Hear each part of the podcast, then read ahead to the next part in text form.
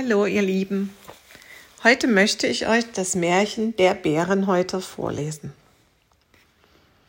Es war einmal ein junger Kerl, der ließ sich als Soldat anwerben, hielt sich tapfer und war immer der Vorderste, wenn es blaue Bohnen regnete.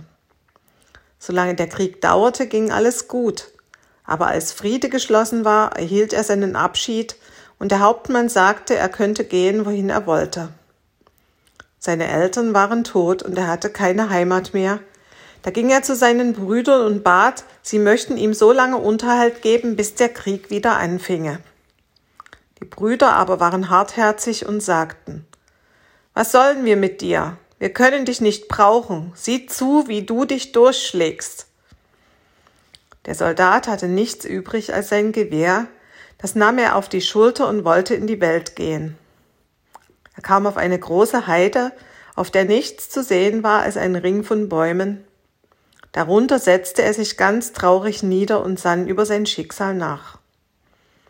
Ich habe kein Geld, dachte er. Ich habe nichts gelernt als das Kriegshandwerk. Und jetzt, weil Friede geschlossen ist, brauchen sie mich nicht mehr. Ich sehe voraus, ich muss verhungern. Auf einmal hörte er ein Brausen und wie er sich umblickte, stand ein unbekannter Mann vor ihm, der einen grünen Rock trug, recht stattlich aussah, aber einen garstigen Pferdefuß hatte. Ich weiß schon, was dir fehlt, sagte der Mann. Geld und Gut sollst du haben, so viel du mit aller Gewalt durchbringen kannst. Aber ich muss zuvor wissen, ob du dich nicht fürchtest, damit ich mein Geld nicht umsonst ausgebe. Ein Soldat und Furcht, wie passt das zusammen? antwortete er. Du kannst mich auf die Probe stellen. Wohlan, antwortete der Mann. Schau hinter dich. Der Soldat kehrte sich um und sah einen großen Bär, der brummend auf ihn zutrabte. Oho, rief der Soldat, dich will ich an der Nase kitzeln, dass dir die Lust am Brummen vergehen soll. Legte an und schoss den Bär auf die Schnauze, dass er zusammenfiel und sich nicht mehr regte. Ich sehe wohl, sagte der Fremde, dass dir's an Mut nicht fehlt, aber es ist noch eine Bedingung dabei, die musst du erfüllen. Wenn mir es an meiner Seligkeit nicht schadet, antwortete der Soldat, der wohl merkte, wen er vor sich hatte. Sonst lasse ich mich auf nichts ein. Das wirst du selber sehen, antwortete der Grünrock. Du darfst in den nächsten sieben Jahren dich nicht waschen, dir Bart und Haare nicht kämmen, die Nägel nicht schneiden und kein Vaterunser beten. Dann will ich dir einen Rock und Mantel geben, den musst du in dieser Zeit tragen. Stirbst du in diesen sieben Jahren, so bist du mein. Bleibst du aber leben, so bist du frei und bist reich dazu für dein Lebtag. Der Soldat dachte an die große Not, in der er sich befand, und da er so oft in den Tod gegangen war, wollte er es auch jetzt wagen und willigte ein. Der Soldat, der Teufel, zog den grünen Rock aus, reichte ihn dem Soldaten hin und sagte, wenn du den Rock an deinem Leibe hast und in die Tasche greifst, so wirst du die Hand immer voll Geld haben. Dann zog er dem Bären die Haut ab und sagte, das soll dein Mantel sein und auch dein Bett, denn darauf musst du schlafen und darfst in kein anderes Bett kommen. Und dieser Tracht wegen sollst du Bärenhäuter heißen. Hierauf verschwand der Teufel. Der Soldat zog den Rock an, griff gleich in die Tasche und fand, dass die Sache ihre Richtigkeit hatte. Dann hing er die Bärenhaut um, ging in die Welt, war guter Dinge und unterließ nichts, was ihm wohl und dem Gelde wehe tat. Im ersten Jahr ging es noch leidlich, aber in dem zweiten sah er schon aus wie ein Ungeheuer. Das Haar bedeckte ihm fast das ganze Gesicht, sein Bart glich einem Stück groben Filztuch, seine Finger hatten Krallen und sein Gesicht war so mit Schmutz bedeckt, dass wenn man Kresse hineingesät hätte, sie aufgegangen wäre. Wer ihn sah, lief fort, weil er aber allerorten den Armen Geld gab, damit sie für ihn beteten, dass er in den sieben Jahren nicht stürbe, und weil er alles gut bezahlte, so erhielt er doch immer noch Herberge. Im vierten Jahr kam er in ein Wirtshaus, da wollte ihn der Wirt nicht aufnehmen und wollte ihm nicht einmal einen Platz im Stall anweisen, weil er fürchtete, seine Pferde würden scheu werden. Doch als der Bärenhäuter in die Tasche griff und eine Handvoll Dukaten herausholte, so ließ der Wirt sich erweichen und gab ihm eine Stube im Hintergebäude. Doch musste er versprechen, sich nicht sehen zu lassen, damit sein Haus nicht in bösen Ruf käme. Als der Bärenhäuter abends allein saß und von Herzen wünschte, dass die sieben Jahre herum wären, so hörte er in einem Nebenzimmer ein lautes Jammern. Er hatte ein mitleidiges Herz, öffnete die Türe und erblickte einen alten Mann, der heftig weinte und die Hände über dem Kopf zusammenschlug. Der Bärenhäuter trat näher, aber der Mann sprang auf und wollte entfliehen.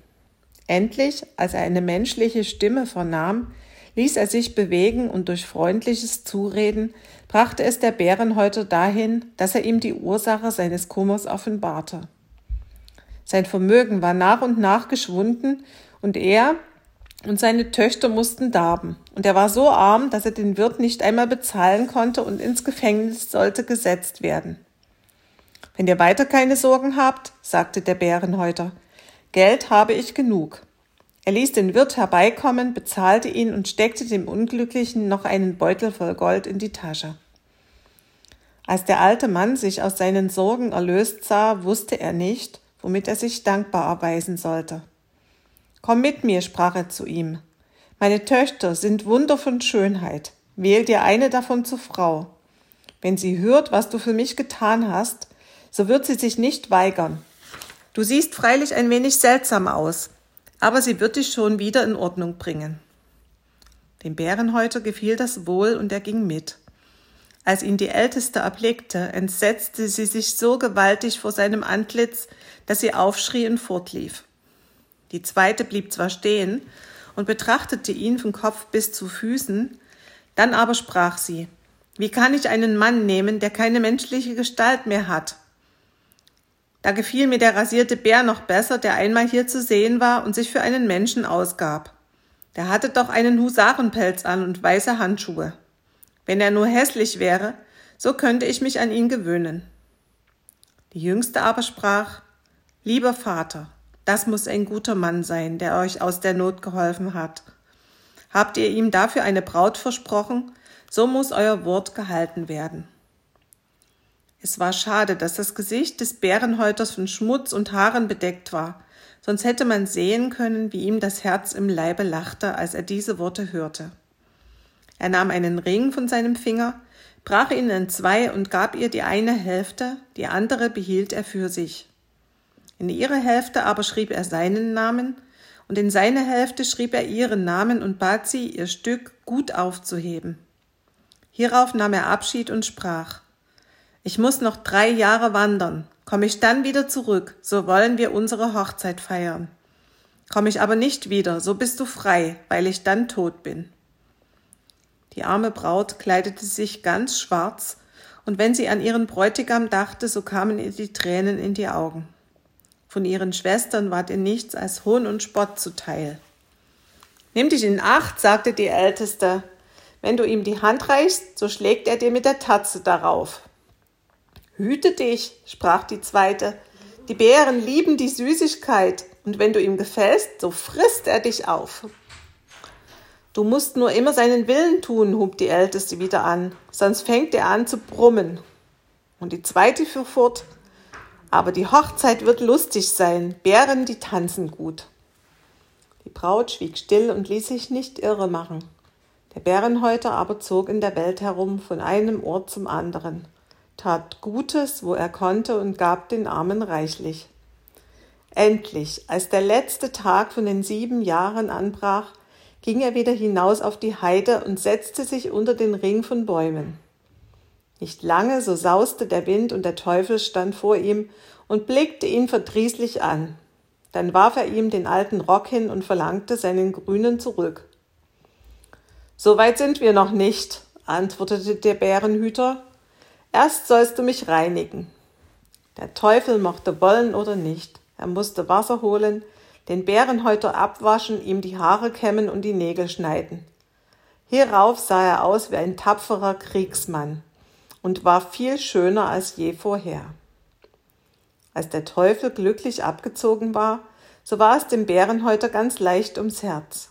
Er ging in die Stadt, tat einen prächtigen Sammetrock an, setzte sich in einen Wagen mit vier Schimmeln bespannt und fuhr zu dem Haus seiner Braut. Niemand erkannte ihn. Der Vater hielt ihn für einen vornehmen Feldobrist und führte ihn in das Zimmer, wo seine Töchter saßen. Er musste sich zwischen den beiden Ältesten niederlassen. Sie schenkten ihm Wein ein, legten ihm die besten Bissen vor und meinten, sie hätten keinen schöneren Mann auf der Welt gesehen.